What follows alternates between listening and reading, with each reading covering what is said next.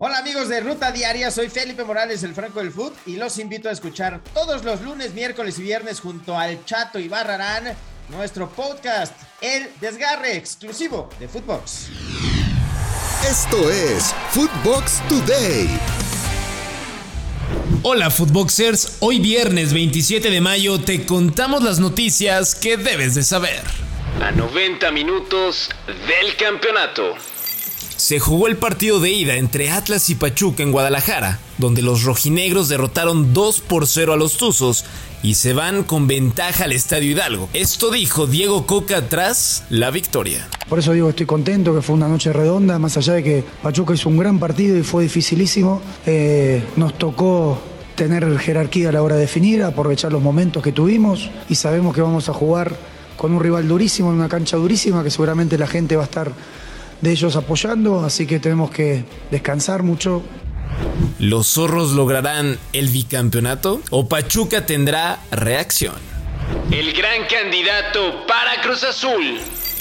Tras la salida de Juan Reynoso, la máquina ya tendría al gran candidato para tomar las riendas del equipo.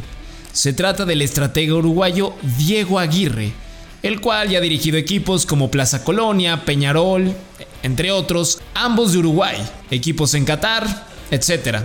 Su último equipo fue el Porto Alegre en Brasil. ¿Es el técnico ideal para los celestes? Chivas quiere a Alan Mozo.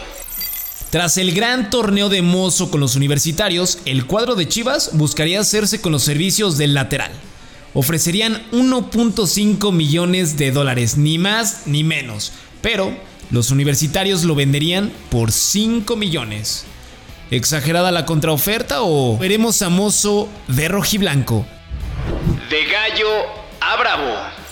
Hernán Cristante es nuevo director técnico de los Bravos de Juárez para el Apertura 2022, después de que se confirmara la salida del Tuca Ferretti del equipo fronterizo, quien no pudo evitar el pago de la multa. Para ello, Hernán Cristante abandona también el equipo de Querétaro, con el cual únicamente dirigió 10 encuentros. Acá que no hay esa premura por salvar la categoría, no hay esa premura por necesitamos salir campeones, entonces uno puede construir de forma mucho más criteriosa, más sólida, sin dejar de pensar en que el equipo tiene que ser protagonista, que tiene que pelear por los primeros lugares, que tiene que darle ese lugar a la gente.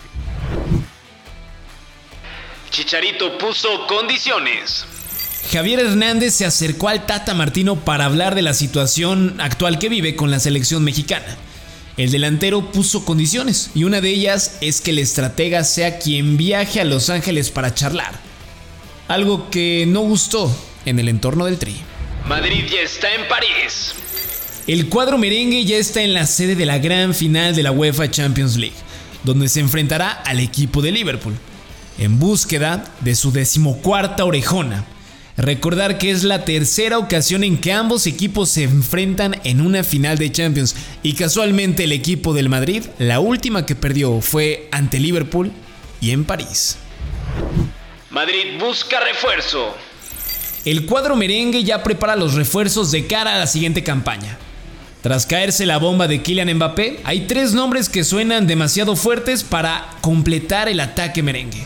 Rafa Leao del Milan, Serge Gnabry del Bayern Múnich y Darwin Núñez, el uruguayo del Benfica. ¿Cuál creen que aterrice en la Casa Blanca? ¿Lewy al Barcelona? El delantero polaco Robert Lewandowski dejó entrever que su siguiente destino podría ser el Fútbol Club Barcelona, ya que se le vio hablando con un aficionado en un video y este así se lo contestó. ¿Veremos al polaco en Can Barça? Diego Carlos a los villanos. Oficial, el ex defensa del Sevilla, Diego Carlos, uno de los centrales más buscados en Europa en las últimas campañas, es nuevo jugador del Aston Villa de la Premier League. Así lo anunció el equipo inglés. Aquí la duda es, ¿convence más un equipo de media tabla en la Premier que uno de los mejores de España?